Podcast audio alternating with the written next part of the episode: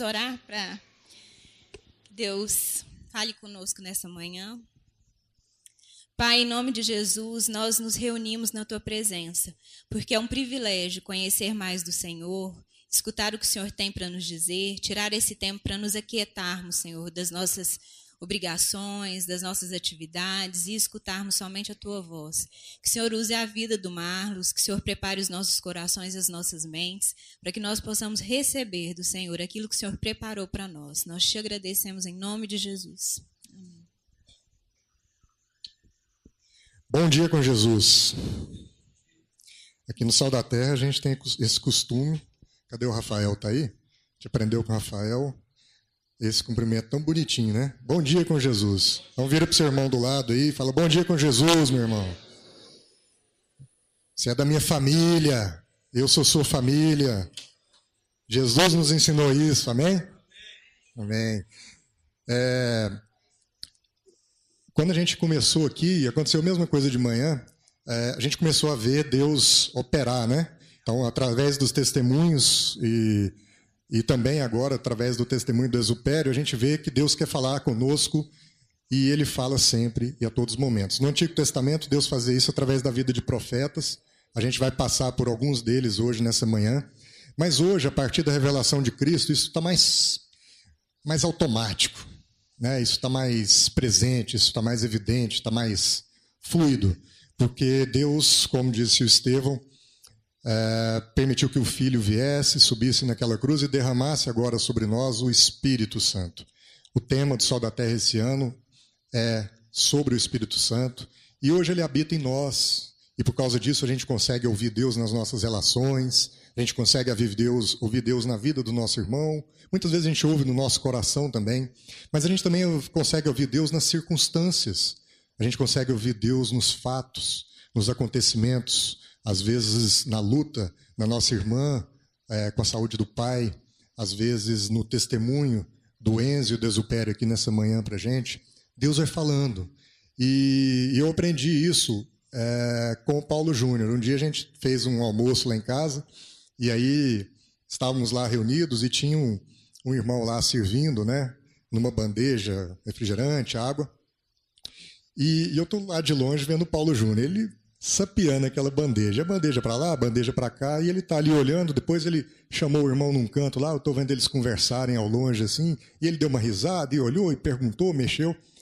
E aí, quando chegou a hora da oração, Paulo Júnior foi compartilhar conosco uma palavra e falou assim: então, cheguei aqui, rapaz, e estou vendo o rapazinho andar ali com a bandeja, e eu vi que dentro da bandeja um, tinha um pano molhado. Aquilo eu fiquei encucado, fui perguntar para ele por que do pano molhado na bandeja.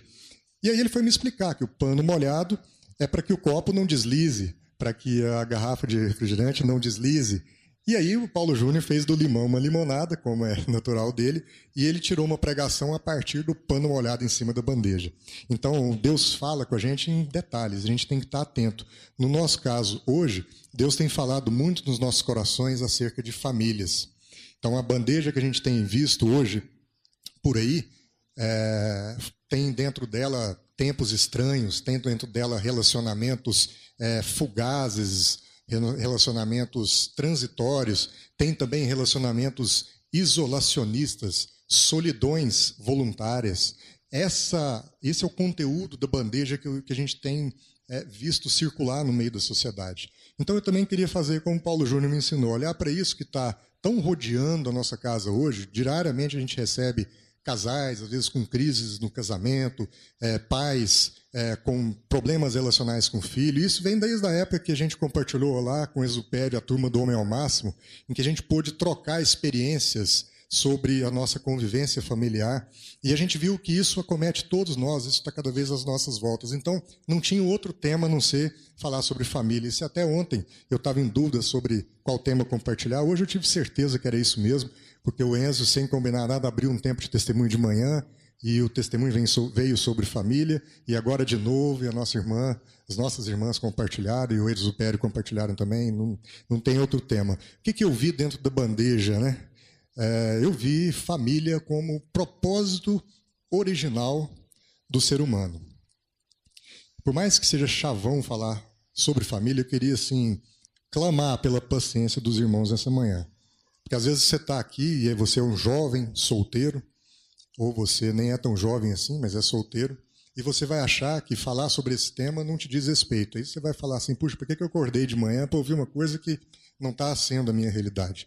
Mas eu queria dizer que a gente crê num evangelho todo para o homem todo. Então, ainda que essa circunstância não te pareça tão presente hoje, mas entenda isso como uma palavra que vai gerar uma reflexão no seu coração e que muitas vezes pode gerar na sua vida uma vacina. Sabe? Você ainda não entrou numa relação de família, você ainda não entrou num casamento, mas talvez essas reflexões de hoje te vacinem para alguns fatos, alguns caminhos que certamente vão passar na sua frente quando a família vier. Só que você já ouviu antes, você já meditou antes, você já se preparou antes. Ou às vezes você é uma pessoa descasada, por alguma razão você se divorciou, sua família se desestabilizou e você já não tem família. Também essa palavra é para você. Porque muitas vezes ela vai gerar no seu coração, e essa é a intenção, esperança.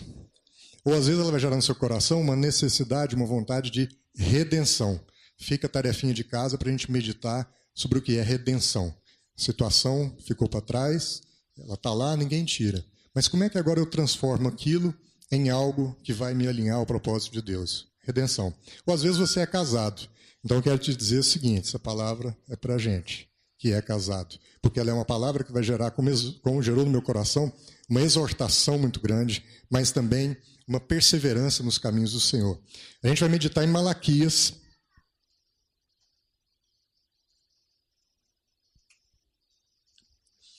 De manhã me disseram para beber mais água. Então, vou parar aqui para ficar bebendo água, viu? Pra, né, cantores?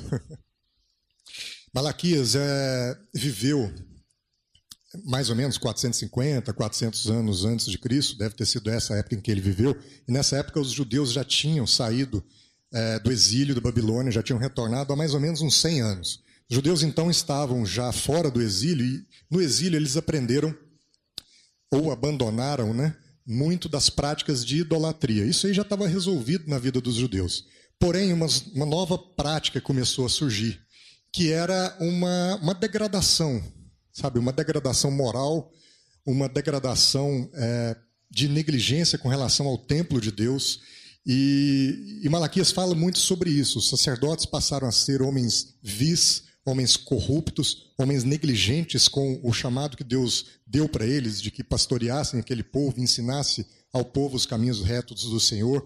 Os sacerdotes começaram a ser é, mercenários com a palavra de Deus, e os sacerdotes começaram a ser. Sacerdote começou a ser uma palavra é, mal vista no meio do povo. Nada diferente do que a gente vi, vive e vê hoje. Mas Malaquias percebeu essa situação. Percebeu também que o, as famílias dos judeus estavam partindo também para um processo de degradação, porque os judeus passaram a se divorciar das suas mulheres para se casar com as mulheres de outros povos que adoravam outros ídolos. E isso tinha um efeito catastrófico, devastador na criação dos filhos. Malaquias se depara com essa situação e vê também uma indiferença religiosa no meio dos judeus. E essa indiferença religiosa, mais essa frouxidão moral, tinha um uma causa, uma origem, que era o ceticismo.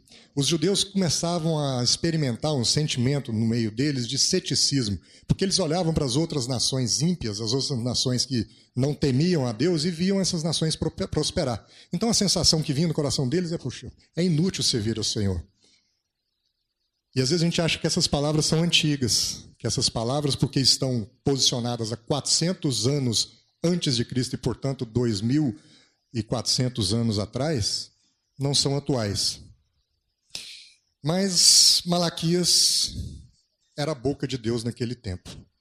E Deus falava através de profetas. Hoje a gente tem mais facilidades, mas a gente escuta menos. Porque antes, pelo menos, o profeta falava e o povo ouvia. Ou às vezes ouvia, mas não obedecia. Escutava, mas não ouvia. Mas pelo menos a coisa acontecia.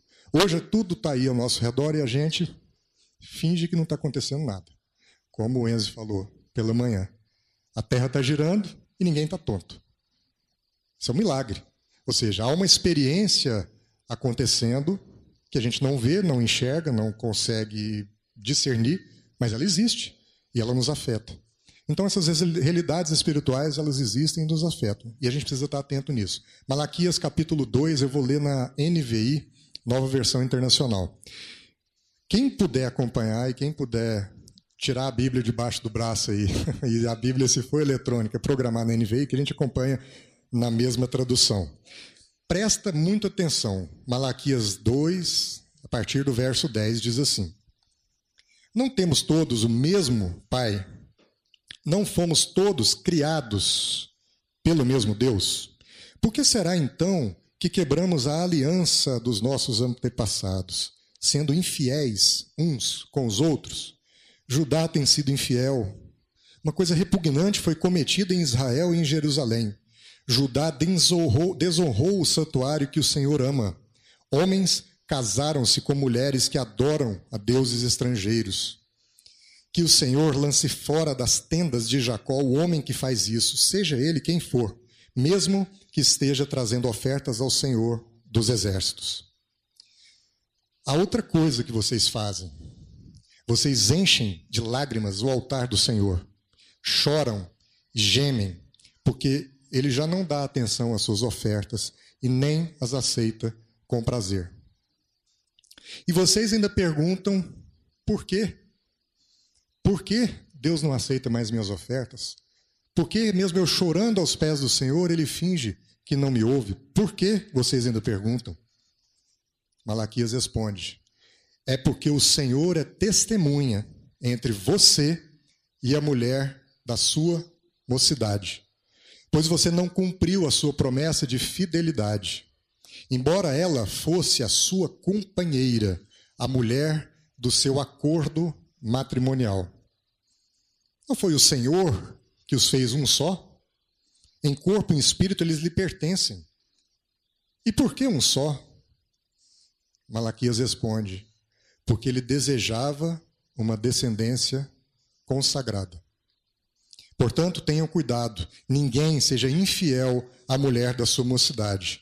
Eu odeio o divórcio, diz o Senhor, o Deus de Israel, e o homem que se cobre de violência como se cobre de roupas diz o Senhor dos Exércitos. Por isso, tenham bom senso, não sejam infiéis. Palavra dura.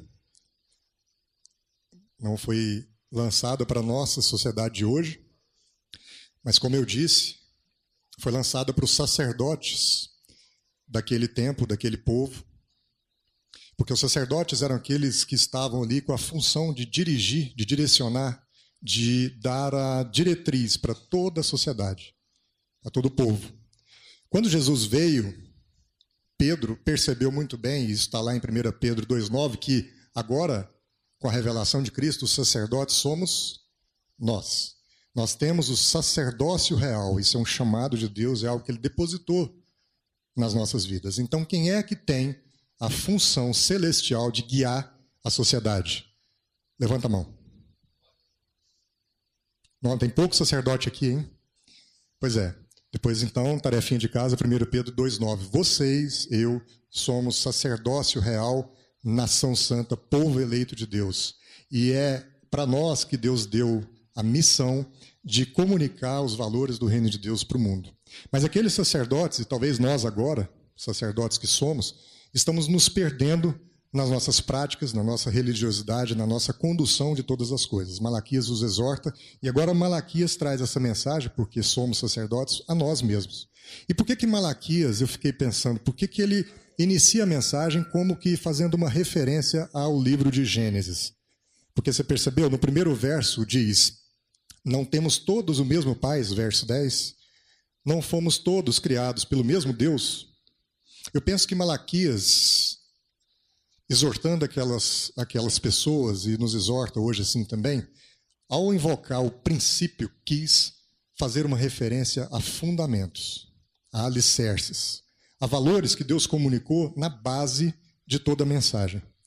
E isso é uma dica que eu dou para vocês, porque é algo que eu estou aplicando na minha vida. Todas as vezes que a gente for confrontado com alguma situação em que nós precisamos nos posicionar diante de Deus, Vamos revisitar Gênesis. Vamos entender quais foram os pilares e os fundamentos que Deus lançou. Aquilo não é uma historinha alegórica. Aquilo não é uma historinha que a gente precisa duvidar porque Deus fez em sete dias, o dia tem 24 horas e eu não consigo acreditar nisso. Bobagem, não é disso que a gente está falando. Nós estamos dizendo ali sobre princípios, fundamentos, alicerces. E talvez por isso Malaquias quis rebobinar a fita na cabeça dos judeus e falar assim: vem cá, Deus nos criou. E aí posicionou a mente de todo mundo lá em Gênesis. E por que também essa alusão a Gênesis? Porque a gente tem que entender uma outra questão, que aí é circunstancial.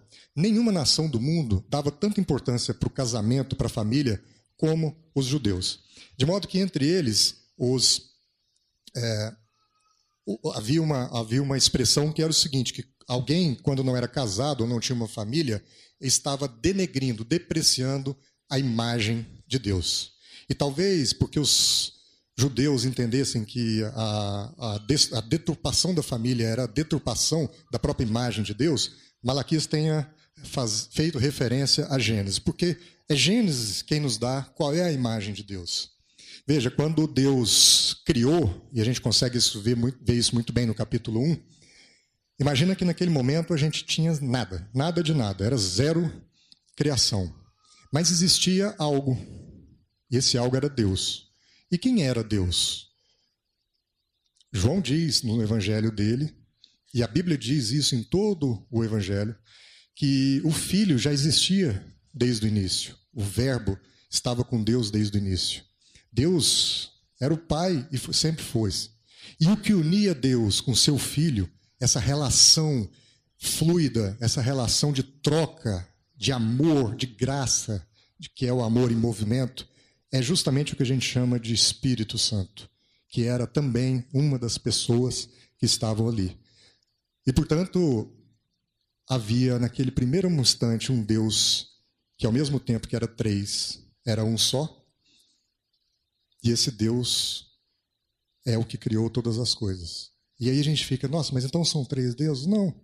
Quando eu vejo os testemunhos, como da irmã aqui, falando do seu pai, e eu vejo isso acontecer, eu também olho para ela e não vejo uma pessoa só. Assim como nós devemos olhar para Deus e não ver três deuses, o que, que a gente tem que ver? Uma família. O que existia no primeiro instante de tudo era uma família, a família Deus, composta do Pai, do Filho e do Espírito Santo, que, mesmo sendo três, são um uma unidade plural. Esse é o mistério da Trindade. E aí, quando Deus diz que agora ele vai fazer o homem a sua imagem e semelhança, se ele é uma família, o que, que Deus criou? Uma outra família. De modo que agora no universo nós temos duas famílias: a família Deus e a família homem, que deve representar exatamente a imagem e semelhança desse Deus. E isso é tão forte que, se você for lá em Gênesis 1, você vai ver até a criação desse homem, Deus dando comandos de poder. E ele diz: haja luz, haja separação entre mar e terra. Ou ele diz: ajunte-se as águas para se formar os mar, o mar, o verbo ajuntar num comando. Ou ele diz: é, produzam os animais. Mas são sempre verbos em forma imperativa de comando, revelando um poder. É mais ou menos como se um artista quisesse compor uma música e ele simplesmente virasse para a partitura e dissesse: haja música. Ou virasse para o instrumento e dissesse: haja notas tocando. Era uma relação de poder, mas agora, quando o homem, quando Deus vai criar o homem, você vê que o verbo muda. E a inflexão desse verbo também. E o tempo desse verbo também. E a pessoa desse verbo também, porque ele diz: façamos o homem. Então, se até então era uma, uma, uma, relação de poder em que ele comandava todas as coisas, assim como o nosso artista comandou a existência da música, a partir de agora, quando ele diz façamos, ele se envolve no processo. Então, a partir de agora, ele se envolve na criação da obra-prima dele. Amém? Façamos. Ele entra para o processo e ele vai fazer junto, ele vai fazer envolvendo-se pessoalmente. E por que isso? Porque Deus exatamente queria comunicar a esse novo ser a exata dimensão de quem ele é, para que agora ele tivesse sim uma representatividade do que ele é aqui na Terra, uma família que representasse aqui na Terra a família Deus. E aí, a primeira pergunta que a gente quer lançar nesse dia para reflexão é o seguinte: e a nossa família? Cada um aqui faça essa, esse escrutínio. A nossa família está representando a família Deus? Eu posso dizer que a minha família é imagem e semelhança da família Deus? Será que o conjunto de famílias, o conjunto de famílias que compõem esse auditório representam representa a família Deus? Será que o conjunto de famílias que compõem essa cidade está representando a família Deus? Essa nação, esse mundo? Ou será que, como entendeu muito bem o povo judeu, o que nós estamos fazendo é denegrindo a imagem e semelhança que a gente tinha que refletir? E foi o que Malaquias viu, e Malaquias exortou. Como eu disse no nosso, na nossa bandeja que a gente enxergou para poder pensar no que falar, a gente viu também nessa, nessa semana, lá no nosso pequeno grupo, uma analogia muito interessante que o Danilo fez e o que eu queria é, conduzir a gente pela mesma analogia, que é o seguinte. Bom, Malaquias, ele diz para, para os sacerdotes, e se a gente revisitar o texto, a gente vai perceber isso muito bem, que a família é o remédio para aqueles tempos difíceis e degradantes. Perceberam isso? a exortação dele é acerca de família.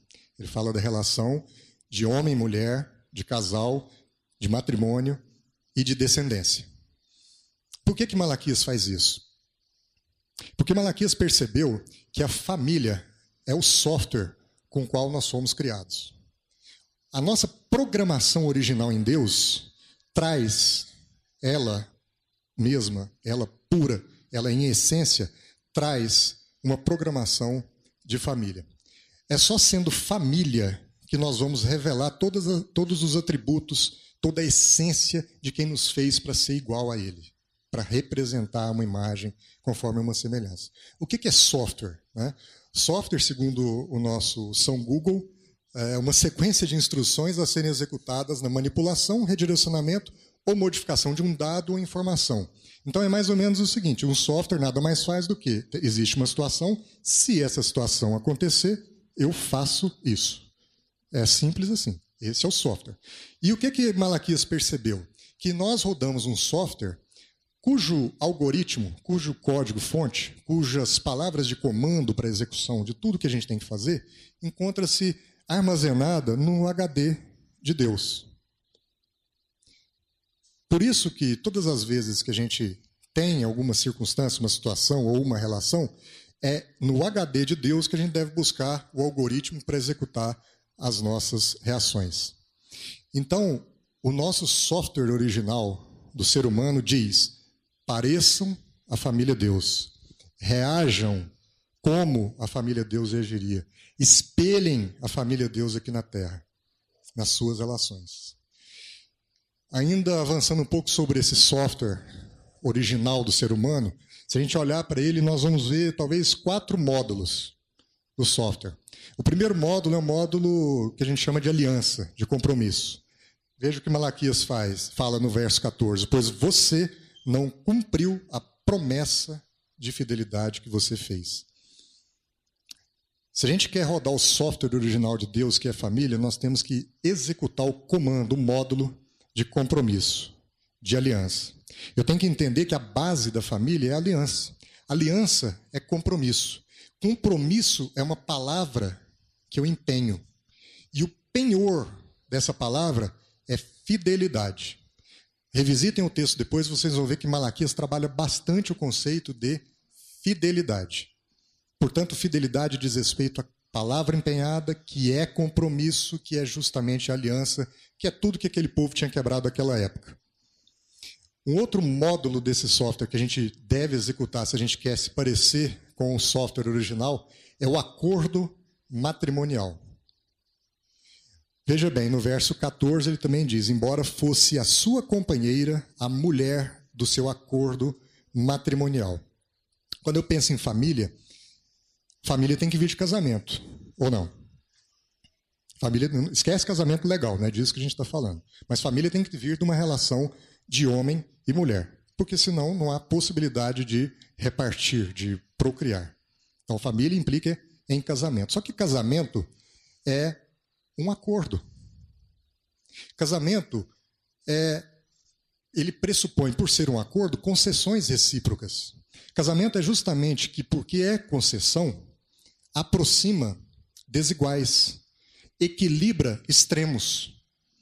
Então agora estava bom demais eu tomar cachaça com os meus amigos, eu tocar no boteco até mais tarde, mas eu conheci algo novo que me devolveu a condição original do meu software, que diz o seguinte: casado não vai rolar, não combina. Eu preciso conceder em função do acordo que agora eu vou estabelecer.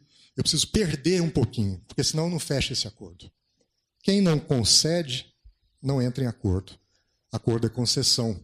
É um software, é um módulo do nosso software, amém? Outro módulo desse software chama-se unidade. No verso 15, Deus diz, Malaquias diz: Não foi o Senhor quem os fez um só, em corpo e em espírito, eles lhe pertencem. pertencem. Veja, a base da aliança que a gente está falando, que é aquele primeiro módulo, tem a ver com a submissão à unidade que Deus comunicou para mim. De novo, a gente viu: Deus é Pai, Filho e Espírito Santo. Ele é uma unidade plural que nem porque são três pessoas deixa de ser um só. Assim agora, o homem, quando se une à mulher, nem porque são do... não é porque são dois que deixam de ser um só. É justamente pela união matrimonial, pelo acordo, pela palavra que eles empenham, que agora eles são um só. Qual é a importância disso? É que agora eles são uma unidade indissociável. E agora eles podem, sim, ser a exata representação da família Deus aqui na terra. E justamente por isso, Jesus deu tanta importância para o casamento. Justamente porque ele precisava dizer para a gente que nós precisamos ser uma só carne, porque sem unidade, um dos traços da trindade não estaria exatamente refletido, a imagem, a semelhança aqui nessa família homem, ele entendeu e comunicou que nós devemos é, considerar o casamento uma instituição sagrada e nós devemos preservar a qualquer custo. Próximo módulo desse software, a gente pode dizer que é um módulo de consagração. Veja no verso 15. E por que um só? Então, Malaquias vem no 14. Pois vocês não cumpriram a promessa de fidelidade, embora ela fosse a sua companheira, a mulher do seu acordo matrimonial. Não foi o Senhor quem os fez um só? Em corpo e espírito eles lhe pertencem. E aí no 15 para o 16 ele diz: E por que um só? E aí eu queria que, como diz o Paulo Júnior, deixe o Espírito de Deus ministrar os seus corações. Esse aqui é o cerne do que a gente quer compartilhar hoje. Malaquias faz a pergunta e ele mesmo responde: Por que ser um só? E aí ele diz: Porque ele desejava uma descendência consagrada. Portanto, tenham cuidado, ninguém seja infiel à mulher da sua mocidade. Eu odeio o divórcio. Veja, amado, na descendência consagrada está a transformação da nossa sociedade. Consagração é você separar algo para Deus. Você separar algo, alguém, no meio de muitos e colocá-lo a, um, a, serviço de um propósito ou de uma missão muito especial. Consagração do hebraico kadosh quer dizer isso. Quando Malaquias diz que Deus quer que nós sejamos um, que macho e fêmea sejam um, porque ele quer uma descendência consagrada, é porque justamente sendo um, nós vamos conseguir comunicar todos os atributos que a família Deus é agora em família homem, e portanto os nossos filhos, a nossa descendência vai estar consagrada ao Senhor. Malaquias percebeu que a consagração da família implicava na transformação das realidades da sociedade. Porque ele entendeu que a descendência consagrada, o conjunto de descendentes, uma vez consagrados, formam a sociedade. De modo que se eu consagro os meus descendentes, você consagra os seus descendentes, você consagra os seus descendentes, e todos nós, então, temos um acordo entre nós, de que nós vamos criar os nossos filhos, dar a eles condições de conhecer a palavra de Deus e seguir segundo esses caminhos e princípios, o conjunto da descendência consagrada transforma a sociedade, porque transforma a sociedade numa sociedade consagrada. Essa, essa, foi, essa foi a leitura de Malaquias é, no software original que ele identificou. Pô, você resolve isso cuidando da família. Essa degradação moral cuida da família, né, Zupério? Mas aí o que, que acontece? Estava bom demais, né? que acontece é que, por mais que nós tenhamos esse software original rodando em nós, nós somos infectados por um vírus.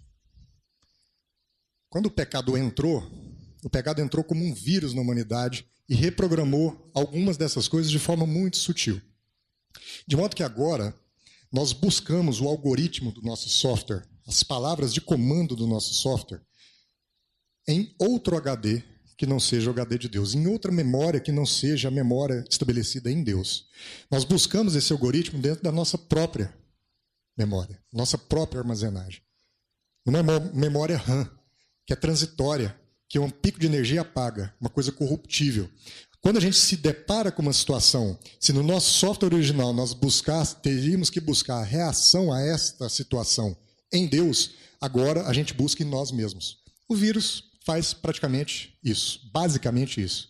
O vírus pecado faz basicamente isso. Malaquias entendeu isso e chamou isso de infidelidade. Porque o que acontece é que agora nós transportamos a nossa infidelidade a Deus para as nossas relações. Então, quando eu sou infiel nas minhas relações, é porque antes eu estou sendo infiel a Deus. Malaquias então trabalha, trabalha esses conceitos e a gente pode então enxergar para essas realidades a partir do que o pecado fez, do que esse vírus fez na nossa, na, no nosso meio e discernir algumas características das pessoas infectadas. Aí eu vou conversar sobre isso, poderiam ser mais, mas vamos trabalhar isso aqui como um antivírus, beleza? Um scan. Né? Então vamos dar uma escaneada aqui, cada um vai ouvir os temas, aí vai fazer uma reflexão prós, própria, como eu fiz. Vamos ver se a gente está infectado. Eu descobri que eu estou. Eu preciso é, sair dessa condição. Mas as características que a gente vê quando a pessoa está infectada por esse vírus que corrompeu o nosso software, a primeira delas é que agora nós somos guiados por sensações e não pelas nossas convicções. Então, a minha mulher já não me satisfaz, isso está me causando uma sensação ruim.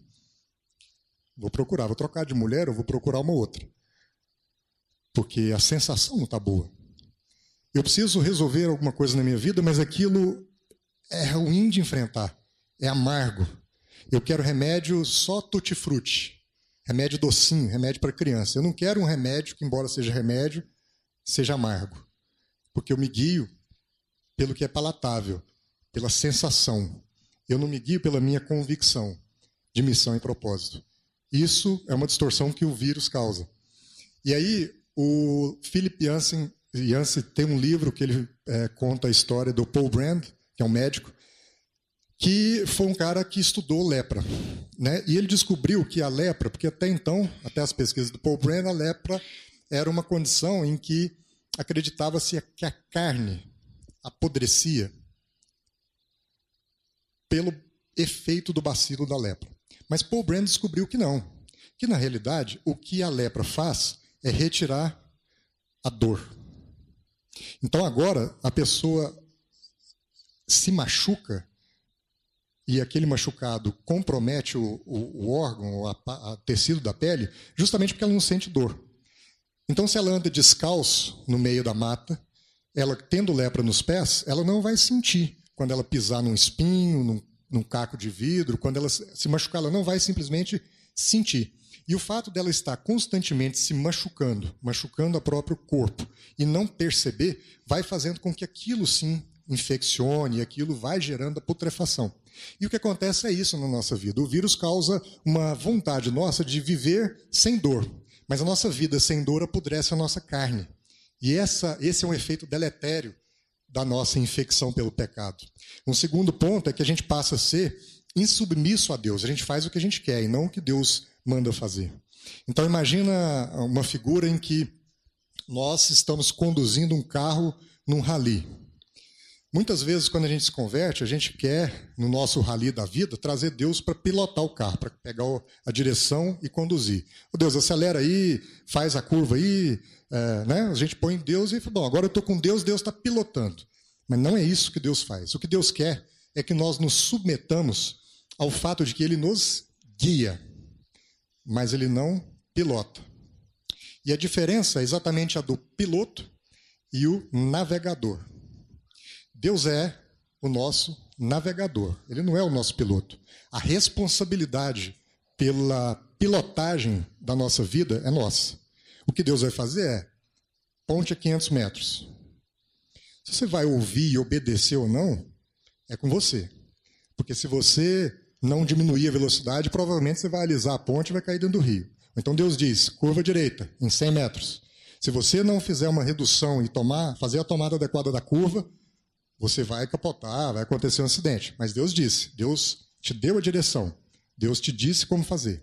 E Deus é mais bacana ainda, como um bom navegador, ele está lá na capotagem, ele não vai largar você não.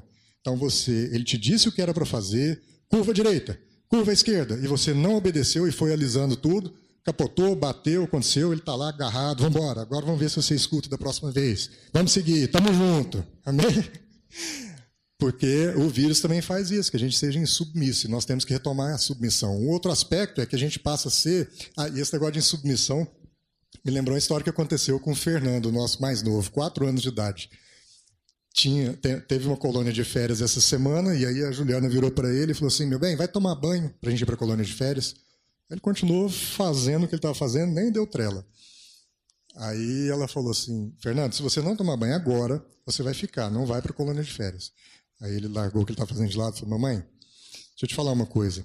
Nem tudo que os pais mandam, os filhos obedecem. Quatro anos de idade. Aí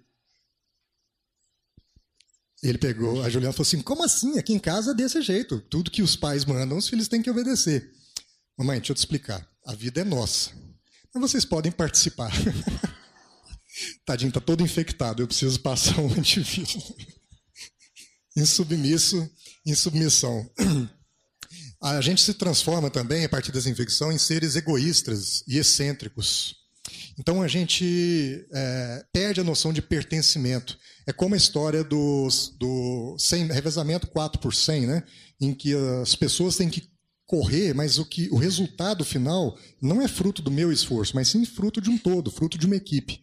Então não adianta nada eu correr a, a minha parte, a minha tranche na corrida, com todo o meu esforço, com toda a velocidade, e ser o campeão de tempo naquele pedaço, se eu não passar adequadamente o bastão, se eu não cuidar da transferência para o outro, se eu não cuidar da relação que me conecta com o próximo que assume dali adiante. E, no entanto, eu me esforço a cumprir o meu papel, só o meu papel, olhando só o que eu vou fazer, para o meu tempo, para o meu cronômetro, e eu deixo o bastão cair no chão quando eu passo para o próximo. Está tudo perdido.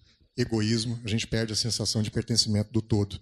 Uma outra característica é que a gente se torna não confiável, porque nós não sustentamos os compromissos. Então, olha como uma família precisa de compromisso que seja sustentado, precisa de confiança. Se a sua esposa, se você vai convencê-la a engravidar, imagina a confiança que ela tem que ter em você. Primeiro filho, gatinha, tudo em cima, organizado, e aí, de repente, o casal decide a gravidez. Para nossa felicidade dos homens, quem carrega a barriga é ela. Né? Ela que vai carregar a barriga, são nove meses carregando a barriga. E aquilo implica em transformações no corpo, implica em uma série de situações. Então a gravidez começa a mulher sabendo como ela está, mas nunca sabe como ela vai sair lá na frente em relação ao corpo dela. Se ela não tiver uma absoluta confiança no que é o compromisso dela, no acordo dela com o marido, que insegurança que vai gerar, hein? Não vou ter filho, não vou estragar meu corpo, porque eu vou deixar de confiar que meu marido vai estar comigo mesmo assim. Mesmo se aquela, aquele fruto que a gente vai produzir transformar uma realidade minha, nossa, agora. A gente perde, a gente se torna não confiável. Ansiosos, porque a gente perde a visão de longo prazo. Imagina a mesma situação é, em que a mulher está numa TPM. Um marido ansioso, infectado pelo vírus, ele perde a noção de longo prazo. E aí o negócio está fritando ali e tal, e ele perde a noção de que semana que vem acaba. Glória a Deus. Amém. Isso é, isso é transitório. Isso eu preciso ter, eu não posso me desconectar de uma realidade maior, um horizonte maior, porque eu me torno ansioso, corrupto, porque eu acredito que tudo é comerciável. Quando eu estou infectado, eu penso o seguinte: não, eu vou continuar fazendo os malfeitos do dia a dia, vou continuar envolvido no que eu estou envolvendo, porque eu tenho dinheiro, vou pagar um bom advogado, ou eu vou comprar uma sentença, e aí eu me livro dessa situação. A corrupção vem também pela infecção, assim como o fato de nos tornarmos mercenários, como, por exemplo, no mesmo exemplo, agora eu sou o advogado. E aí eu contrato com o meu cliente a minha relação profissional, mas se a parte contrária chegar com uma mala de dinheiro, eu não tenho problema nenhum em negociar os meus valores e trabalhar contra aquele mesmo cliente que me contratou primeiro. Infecção, fruto do vírus. É, e ainda a gente se torna imoral, porque a gente começa a criar o nosso próprio sistema de bem e de mal. Então, por exemplo, a gente recebe muitos casais em que os homens viram e falam o seguinte: não, eu adultero mesmo, porque eu acho que o homem ele precisa dessas experiências fora do casamento. Porque é o seguinte, quando acontece isso, eu estou renovado, eu posso entregar um homem melhor para minha esposa. É mesmo. Tá vendo? A gente cria os nossos próprios sistemas de bem e do mal e a gente começa a julgar as situações segundo as nossas conveniências. Isso é imoralidade. Quais são as consequências dessa infecção? A gente pode listar várias, e aqui eu quero passar bem rapidamente, que são coisas recentes. Por exemplo, quem assistiu o Jornal Nacional essa semana, acho que na sexta-feira, viu lá que 2014 foi o ano mais quente de toda a história, desde que começou a medição em 1800 e pouquinho. Não é? E viu também que um grupo de cientistas criou um estudo que divide o. analisa o planeta de acordo com nove fronteiras planetárias. Cada vez que a gente se aproxima de uma fronteira, a humanidade está em risco em relação àquela fronteira. Das nove, nós já estamos em risco em quatro: extinção das espécies, desmatamento, poluição dos oceanos por produtos químicos e nível de gás carbono, carbônico. Quatro dos nove já estão colocando em risco o nosso planeta. Aí você me pergunta: o que isso tem a ver com família? Para mim, tudo. Porque, como pai, como pai, que tem um compromisso com a família, eu preciso me preocupar qual vai ser o meio ambiente no qual os meus filhos, os meus netos, os meus bisnetos vão viver. Se eu continuo tocando a minha vida como se isso não me dissesse respeito, as fronteiras planetárias vão ser ultrapassadas facilmente. O segundo exemplo, nessa semana também, no canal fechado, um par de gente é, resolveu ter uma, um filho. E aí fizeram lá, como são duas mulheres, fizeram uma inseminação, uma fertilização, tiveram criança e tal. E aí a reportagem entrevistando a criança. A criança falou assim: não, quando eu crescer, eu quero ter duas esposas e um monte de filho. Que olhando, falei assim: pera, mas não é questão de ser um casal, um par homossexual. Não é esse o ponto. O ponto não é isso, porque você vê em famílias heterossexuais. É o que está sendo ensinado? Quais são os valores que estão sendo transmitidos. Porque na nossa infância, né, lá pelos idos de 1900 e bolinha, aí o, o menino, o adolescente, até brinca, ah, eu quero ter 10 namorados. Mas duas esposas nunca passou na minha cabeça, sabe? Porque não faz sentido. Um outro exemplo é do Stephanie Charbonnier, que era um dos diretores do Charlie Hebdo. Ele deu uma entrevista ao Le Monde em 2012 dizendo o seguinte: Eu não tenho filhos, eu não tenho mulher, eu não tenho carro, eu não tenho cartão de crédito. Então é o seguinte: eu prefiro morrer de pé do que viver de joelhos. E aí a gente fica, nada justifica o que aconteceu em Paris, mas alguma coisa justificava também uma liberdade de expressão que mais parecia uma liberdade de ataque, sabe, libertinário, não sei. É, é são coisas para a gente refletir. Então, mas há esperança, amém? A esperança é o seguinte: existe um antivírus para toda essa situação, que foi o que Malaquias percebeu. Ele disse lá no verso 15: Portanto, tenham cuidado, ninguém seja infiel à mulher da sua mocidade. E aí ele repete no 16: Por isso, tenham bom senso, não sejam infiéis. Veja, qual é o antivírus que Malaquias percebeu e que trouxe para a gente aqui? Nós devemos formar famílias, porque famílias é a nossa programação original. É na família que a gente vai refletir adequadamente a imagem e a semelhança de Deus e não sermos a degradação, a distorção, a deturpação dessa imagem que ele nos comunicou. Quando a gente é, retorna à identidade, ao propósito, a esse nosso software original, as nossas relações paz, deixam de ser degradadas porque nós passamos a ser fiéis uns aos outros, porque estamos sendo fiéis a Deus. E aí algumas coisas acontecem. a partir da ação desse antivírus, algumas coisas são deflagradas. Por exemplo, submissão a Deus. Lembra que a gente falou de insubmissão?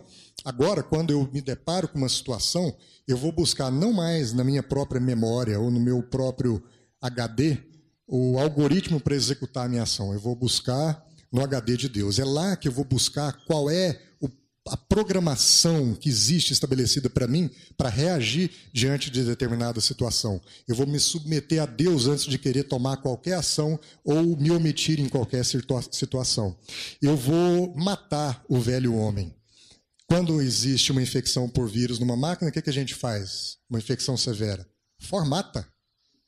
Vamos formatar nossos corações, vamos formatar nossas mentes, vamos matar, vamos apagar tudo aquilo que não diz respeito ao propósito original de Deus em nós, toda corrupção, todo vírus que vocês entenderam? Todo vírus, tudo aquilo que nos contaminou, apaguemos tudo isso, formatemos as nossas vidas e vamos reprogramar a nossa vida, vamos reinstalar o sistema operacional original de fábrica, original de fábrica com o qual nós somos programados e projetados. Nós temos ainda que a partir dessa desinfecção pela família de mudar o foco é, como foi dito pela irmã aqui mais cedo, a, a salvação ela não é algo para ser compreendido para depois da nossa morte. Vamos mudar esse foco. A salvação é algo que acontece aqui e agora. Aí, falei em família, juntou. Fernando, eu estava falando de você, tá? É... então, a, a, nossa salvação é aqui e agora. A gente precisa tentar, precisa entender o seguinte: quando você entra aqui, você não está resolvendo uma circunstância sua depois que você morrer. A degradação da nossa vida, uma vida afastada de Deus, é o inferno aqui na terra. Agora. Então vamos parar de focar uma salvação depois que eu morrer. Não é disso que a gente está falando. A gente está falando é de este reino que nós estamos perseguindo e buscando ser experimentado aqui e agora? Porque foi essa a mensagem de Jesus. A desinfecção gera também uma reação minha, que eu vou, a partir de agora, honrar os meus compromissos, a minha palavra. Então, minha esposa sabe que se um dia alguma coisa acontecer com ela, e ou comigo, eu sei que um dia, se alguma coisa acontecer comigo, eu ficar acamado e eu ou tiver ah, uma condição que ela precisa cuidar de mim, como nós vimos o testemunho da filha cuidando do pai, eu posso contar com a minha esposa, porque eu confio no compromisso que ela tem comigo. Desinfecção. Nós ainda vamos parar como efeito desse antivírus de transferir responsabilidades. Às vezes a gente fica é, culpando o nosso cônjuge por tudo que aconteceu. E a gente diz, não, ele não é o que eu queria que ele fosse. Mas a pergunta deve ser outra. Eu sou quem ele precisa que eu seja? Ao invés de transferirmos a responsabilidade querendo moldar o outro aquilo que a gente gostaria que ele fosse, eu deveria moldar o meu coração para ser quem ele precisa que eu seja. Eu posso e preciso, nós aprendemos isso, parar de transferir responsabilidades. Eu preciso formar um lar antes de querer receber filhos. A gente vê muitos casais querendo consertar o casamento lutando para engravidar, para Deus trazer o filho, porque aí sim eu vou resolver a minha questão com o meu cônjuge. Não é assim.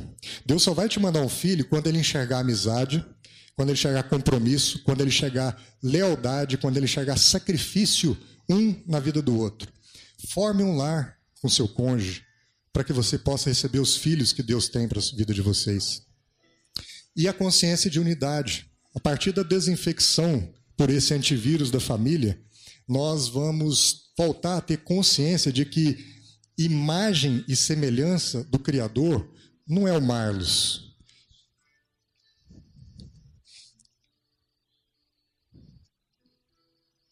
Imagem e semelhança do Criador está aqui, é a minha família.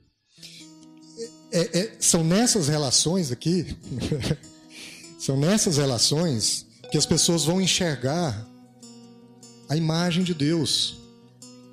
É no amor que a gente tem um pelo outro, são nas brincadeiras amorosas do Fernando, são nas, nos gols que o Gabriel faz, são nas cartinhas de amor que a Laura faz, são no carinho, no cuidado que minha esposa tem comigo, que as pessoas vão enxergar Deus. Não é no Marlos, Aqui vocês vão enxergar nada, aqui vocês vão enxergar só porcaria. Mas na família, vocês precisam enxergar uma coisa diferente. Nós precisamos enxergar coisas diferentes. Esse é o antivírus de Malaquias. Quem conhecia Malaquias aqui? É um antivírus de lares baseados em famílias, famílias estruturadas em acordos matrimoniais. Matrimônios espelhando a identidade de Deus. Imagem e semelhança em todos os atributos.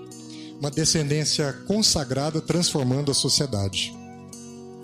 Para encerrar, eu queria que a gente abrisse nossas, nossas Bíblias em Jeremias 29.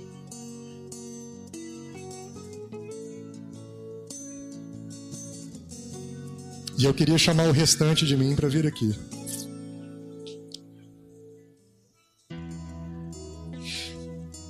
Porque sabe, amor, amados, o que está acontecendo no nosso meio é que esse vírus está combatendo a família. O objetivo do vírus é destruir família. Se a gente não ficar atento ao que está acontecendo no nosso meio, a gente vai continuar experimentando o que está acontecendo aí fora. E isso foi tão grave e tão importante que Jeremias entendeu isso 200 anos antes de Malaquias. E lá no capítulo 29, a partir do verso 4, ele diz o seguinte: Jeremias, essa é conhecida como carta de Jeremias aos exilados, diz assim: Assim diz o Senhor dos Exércitos, o Deus de Israel, a todos os exilados, que deportei de Jerusalém para a Babilônia. Presta atenção. Construam casas e habitem nelas. Plantem jardins e comam dos seus frutos. Casem-se, tenham filhos e filhas. Escolham mulheres para casar-se com seus filhos e deem as suas filhas em casamento, para que também tenham filhos e filhas. Multipliquem-se e não diminuam. Busquem a prosperidade da cidade para a qual eu os deportei, e orem ao Senhor em favor dela, porque a prosperidade de vocês depende da prosperidade dela, da cidade. Por que, que eu disse que descendência consagrada era o ponto mais importante dessa mensagem de Malaquias para nós? Porque Jeremias entendeu 200 anos antes que para eu ter uma cidade próspera, eu deveria ter dentro dela famílias prósperas. E eu não estou falando de prosperidade material. Jeremias entendeu que a prosperidade da cidade depende da nossa prosperidade. Se eu quero uma cidade fiel, eu preciso ter famílias fiéis. Se eu quero uma cidade sustentável, eu preciso ter famílias sustentáveis. Se eu quero uma cidade pacífica, eu tenho que ter famílias pacíficas. Se eu quero ter uma cidade ajustada, eu tenho que ter famílias ajustadas. A cidade consagrada depende de uma família consagrada. Amém? Glória a Deus, eu queria pedir para minha esposa finalizar com uma oração. Amém. Senhor, que Maravilha receber do Senhor essa exortação. Como os nossos corações se alegram ao ver o cuidado do Senhor conosco. Ó oh Deus, que isso caia mesmo como uma semente em um terreno fértil nos nossos corações. Que nós possamos entender o nosso compromisso e a nossa responsabilidade acerca de tudo que nos cerca e especialmente sobre aqueles que estão mais próximos de nós. Pai, que a nossa missão seja primeiro dentro da nossa casa, como a irmã testemunhou agora de manhã. Que nós entendamos o nosso lar, Pai, como o nosso primeiro projeto, Pai.